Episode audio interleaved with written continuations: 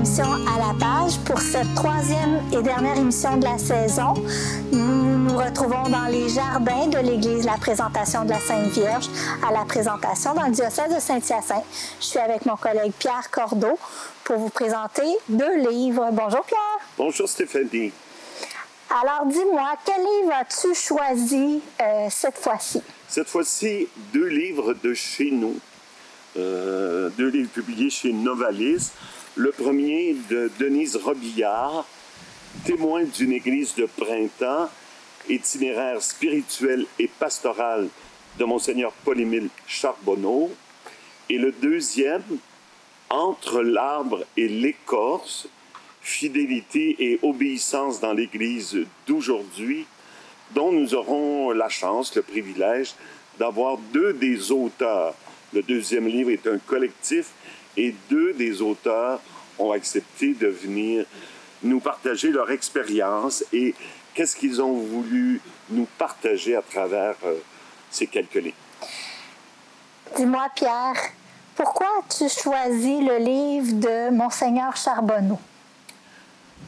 Bien, en fait, je l'ai choisi parce que je savais que Monseigneur Charbonneau a été à l'origine de ce qu'on appelait les stages de Pierrefonds pour les prêtres. Un stage qui durait quelques semaines, je pense que c'était deux mois.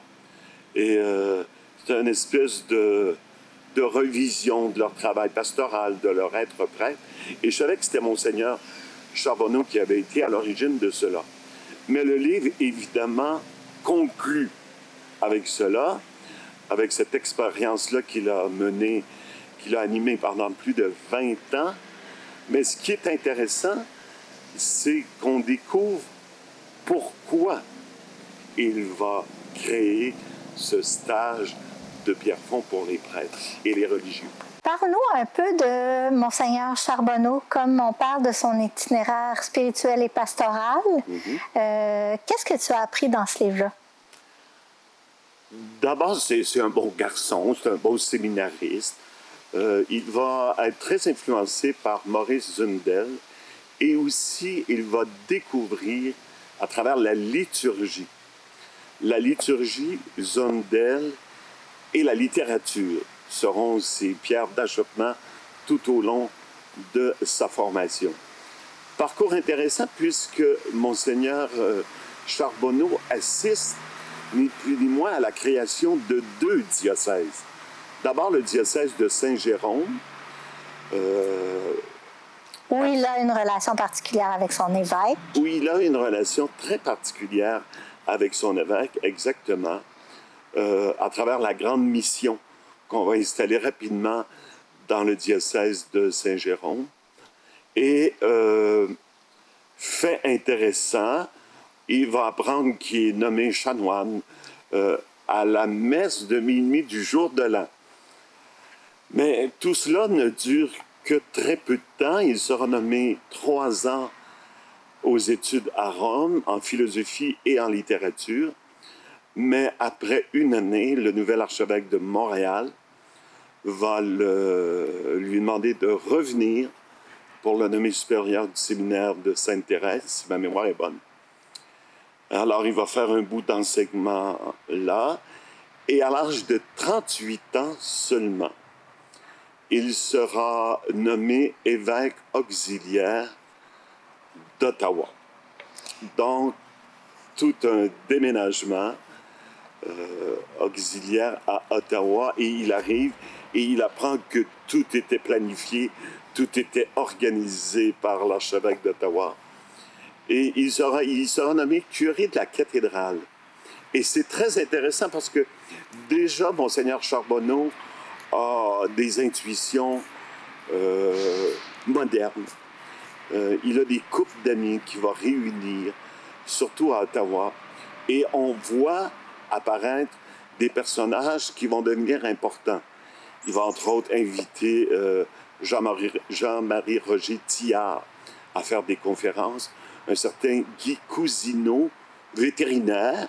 J'étais très surpris de retrouver ce nom-là. Guy Cousineau, qui, qui, était le mari d'un de mes profs de philo, mais qui est devenu aussi doyen de la faculté de médecine vétérinaire à Saint-Hyacinthe. Donc, on se retrouve en pays connu. Par contre, euh, vient aussi assez rapidement une nomination très importante pour lui. Il retourne à Rome. Pourquoi? On va le retrouver à Rome parce qu'il sera nommé premier évêque du diocèse de Hall. Alors, comme auxiliaire, il participe déjà au concile. D'ailleurs, Monseigneur Charbonneau a été le dernier évêque vivant canadien à avoir participé à l'ensemble des sessions du concile. Du concile Vatican II. Du concile Vatican II. Et là, c'est pour lui un choc. Il, il le dit, et il y a tout un chapitre euh, dans le livre sur... Il a vraiment l'impression de faire de la théologie pour la première fois de sa vie. Sa formation a été, avait été au Grand Séminaire de Montréal, une formation plus classique. Alors, il revient du concile avec plein d'idées nouvelles, bien sûr, et il faut, il faut apprendre à comparer. Les autres diocèses devaient ajuster les trucs qui existaient déjà aux idées du concile. Lui, il avait à inventer tout. Et quand on dit inventer, c'était création de nouvelles paroisses. Il prend la décision de construire des églises, nouvelle architecture, c'est-à-dire centre communautaire. Il va développer, c'est lui le premier qui va instaurer dans un diocèse le travail en zone pastorale. Il va aussi euh, faire de très grands rassemblements de jusqu'à 400 personnes pour les orientations pastorales de son diocèse. Donc, plein de nouveautés. Mais plus nous tournons les pages, plus nous comprenons pourquoi plus tard il va instaurer les stages de Pierrefonds.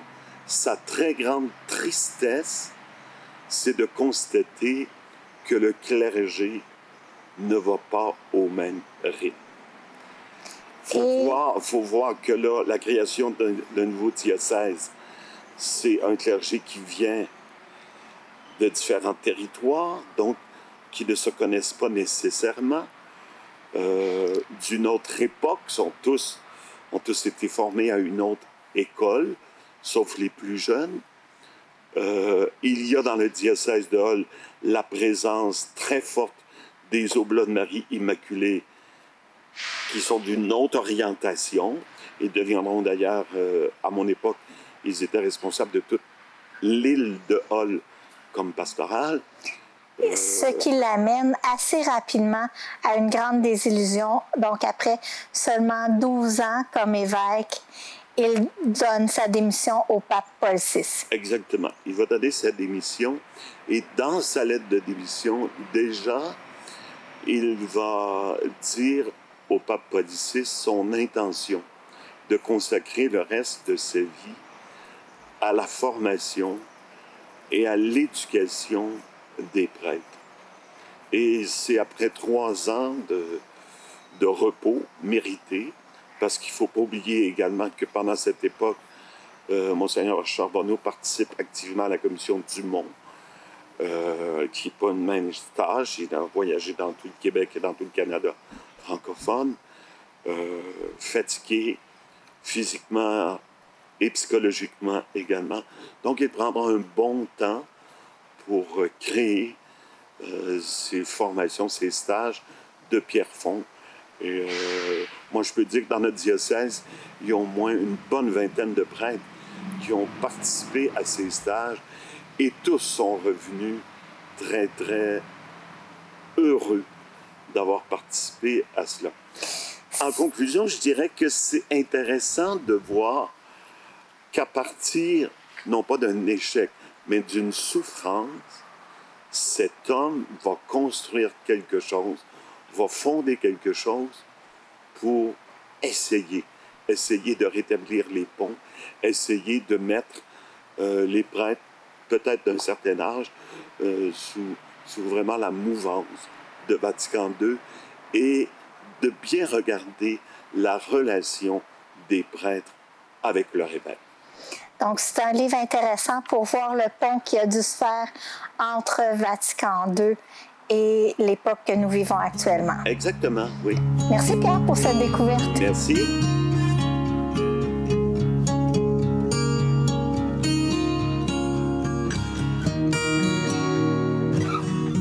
Pour la seconde partie de l'émission, euh, l'abbé Cordeau a pensé céder sa place à un des auteurs du collectif euh, Entre l'arbre et l'écorce, M. Jean Gros, qui est rédacteur en chef de Vie liturgique et de Prions en Église, mais qui est aussi un ami de notre ami Pierre. Bonjour, M. Gros. Bonjour. D'abord, parlez-nous de ce livre. Pourquoi les rédacteurs ont-ils choisi ce sujet en particulier, qui est l'obéissance et la fidélité à l'Église? Euh, c'est pas tant les auteurs qui ont choisi que les éditeurs qui ont, qui ont trouvé le, le, sujet et qui l'ont proposé euh, aux auteurs. C'est un, un, aspect qui est, euh, euh, une question en Église qui est, un peu délicate hein, parce que euh, c'est difficile de, des fois de, se positionner, de se dire bon, est-ce que je suis vraiment fidèle à mon engagement de, de baptiser Bon, fait que c'est un peu dans ces. Puis aussi, il y a beaucoup de gens qui, qui quittent l'Église. Alors, ceux qui restent se posent la question pourquoi je demande, pourquoi est-ce que je reste, je reste fidèle euh, à l'Église? C'est un sujet qui n'est pas évident à aborder. À aborder. Euh, je, on se questionnait à savoir qu'est-ce qui a fait que vous, avez, que vous avez accepté de relever le défi? Il y, a deux, il y aurait deux raisons. La première est un peu égoïste. Euh, je me suis dit, ah, c'est une question intéressante, puis ça va me donner l'occasion de réfléchir à ça, de me positionner aussi dans, cette question-là, ma fidélité à l'Église. Et aussi, je me suis dit, ben, si on a fait appel à moi, c'est peut-être parce qu'il y a quelque chose que je peux apporter, puis nourrir la réflexion d'autres personnes, les amener à s'interroger aussi sur, sur ces questions-là, peut-être aussi à, à, se positionner euh, à un moment donné aussi. Dites-moi, euh, qu'est-ce que vous aimeriez que ce collectif change dans la perception ou dans l'adhésion à l'Église au Québec? C'est peut-être beaucoup lui demander, mais si on peut euh, espérer quelque chose très modestement, euh, d'abord montrer, euh, laisser voir que euh, en Église, on n'est pas tous des soldats qui marchent au même pas. Parce que vous l'avez parcouru, je pense, euh, on, voit qu'on a des propos euh, assez différents. On se rejoint. Il y a quand même il y a certains fils conducteurs ou thèmes récurrents, mais ça montre la diversité de l'Église. Et puis ça montre aussi que on n'est pas tous à genoux devant l'autorité, puis euh, prêts à justement à, obéir à tout, tout ce qui nous est euh, prescrit. Puis en même temps aussi, je fais remarquer que c'est tous des laïcs qui ont été demandés. Alors, c'est un message en même temps qui, qui, montre que l'Église, ce n'est pas que les prêtres, que le pape, que les évêques, ce sont, c'est nous, ce sont les chrétiens, ce sont les, croyants. En terminant, ça donne vraiment envie de, le lire, vraiment. Mais qu'est-ce qu'on peut s'attendre de votre part en termes de définition d'obéissance à l'Église? Qu'est-ce que vous... Moi, j'ai apprécié quand j'ai lu ce que vous avez lu, ce que vous avez écrit. Ça m'a vraiment inspiré. Oui. Euh, L'idée de fidélité et obéissance, je vais répondre à titre de baptisé, euh, ça passe d'abord par l'Évangile. C'est ça, c'est à ça que je cherche à, euh, à demeurer fidèle. C'est à ça où j'essaie d'obéir. C'est ça qui est premier. Puis je fais remarquer qu'on on est plusieurs dans le, dans le livre à, à dans ce sens-là. Mais je signale bien, c'est pour ça, c'est là la, raison d'être du titre que j'ai donné à, mon article, une fidélité en chantier. C'est-à-dire que je, donne une image à un moment donné, je dis la fidélité, c'est pas, c'est pas comme réussir en casse-tête, puis tout est fini, puis tu te croises les bras, tu dis good, je passe au prochain c'est en chantier. C'est quelque chose qui se construit, qui se remet en question. Qui... Je donne plutôt euh, l'image d'une plante qu'on euh, qu qu arrose, qu'il faut entretenir. De temps en temps, ça va moins bien. Si on ne l'arrose pas, ben, oh, c'est plutôt dans ce sens-là que ça irait. Alors, je te remercie beaucoup. Je vous remercie beaucoup, Monsieur, Monsieur Gros, d'avoir accepté notre invitation. je reçois par le biais de la visioconférence Madame Sabrina Di Matteo, qui est aussi auteur de ce collectif. Je vous invite à écouter notre entrevue. Bonjour, Madame euh, Di Matteo. Merci d'être avec nous aujourd'hui. Alors, pourquoi avez-vous accepté de participer à ce collectif euh, du livre Entre l'arbre et l'écorce? Bonjour, ça me fait plaisir de, vous rejoindre pour l'émission. Alors, ce livre, Entre l'arbre et l'écorce, euh, euh, j'ai souhaité y participer parce que le, sujet m'a interpellée. Euh, ça m'a obligé à faire un, bout de, de, chemin et de réflexion personnelle. C'est pas tous les jours qu'on se demande pourquoi, après tout, euh, on, est fidèle dans l'Église euh, et, qu'on se pose la question de l'obéissance. Donc, euh, c'était vraiment un exercice que je souhaitais faire. Et il faut dire qu'il y a quelque chose d'intéressant avec le livre, la, façon dont, dont, les collaborations se sont faites. les auteurs ne savaient pas qui écrivait sur quel sujet. Donc, c'est un, livre dont le, le résultat est resté mystérieux jusqu'à la fin, même pour ses collaboratrices et collaborateurs. Selon vous, quels sont les enjeux principaux de la fidélité à l'Église actuellement, particulièrement pour une femme de tête euh, et de cœur comme vous? Oui, c'est pas, c'est pas évident, je dirais. Euh, euh, être catholique, tout simplement, appartenir à l'Église catholique, le, vivre et le, dire et en témoigner. On, on, vit particulièrement au Canada, au Québec, des, des moments difficiles depuis plusieurs années, mais comme beaucoup de catholiques à travers le monde, euh, on, est on est de plus en plus conscient euh, des blessures euh, que notre Église a, provoquées chez des personnes. On connaît plusieurs dossiers d'abus sexuels, de, scandales de différentes sortes. au Canada, on est dans l'actualité en ce moment très, très très bouleversé et ému aussi par euh, euh, les, traumatismes qui sont ravivés vis-à-vis euh, les pensionnats autochtones, les, des vies qui ont été brisées, puis auxquelles des églises chrétiennes, catholiques, anglicanes, presbytériennes, unies, congrégations religieuses ont contribué.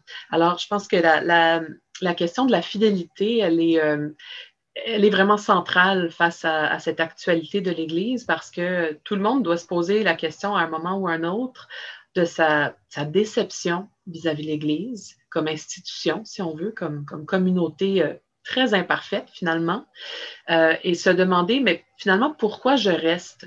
Pourquoi je reste dans l'Église? Et, comme femme, peut-être encore plus, euh, il, y a, quelque chose d'un peu, même d'assez tabou, je crois, pour des femmes catholiques. C'est la question de, de leur, de leur place dans l'Église, euh, surtout quand on est euh, en service dans cette, dans cette Église, qu'on est engagé de, toutes sortes de manières, mais qu'on sait en même temps qu'on ne, on ne sera jamais appelé à être euh, prêtre, par exemple, ou diacre, ou en tout cas, on, en parle, mais c'est certainement pas dans un avenir proche, et qu'en même temps, on peut sentir un, véritable besoin, et pas un besoin, pardon, mais un appel intérieur de, de servir. il y a des gens autour de nous qui peuvent même reconnaître cette cet appel qui est en nous par nos, euh, nos talents, nos charismes.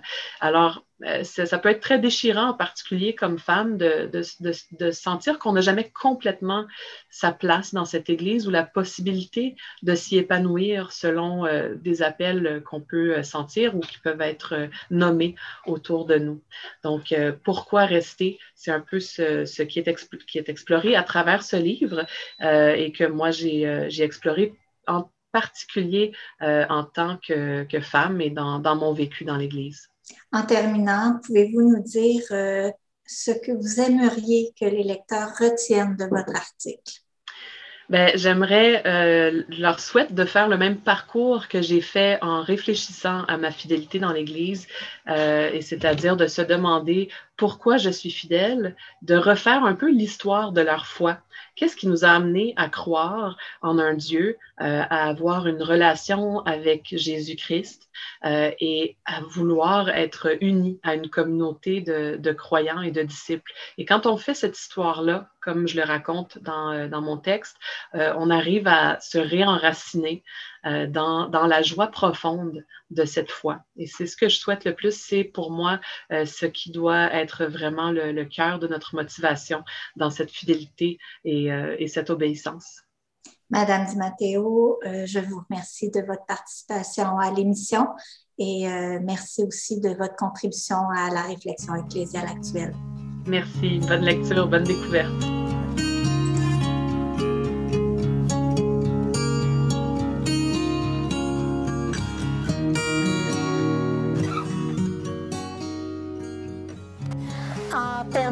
Cette troisième émission, nous vous remercions d'avoir été avec nous. Euh, nous remercions aussi la librairie des Trinitaires qui nous fournit, euh, qui nous fournit les livres. Nous invitons à, aller les visiter. Ils sont ouverts cet été. Pour notre part, nous faisons relâche. Alors, je laisse le mot de la fin à Pierre.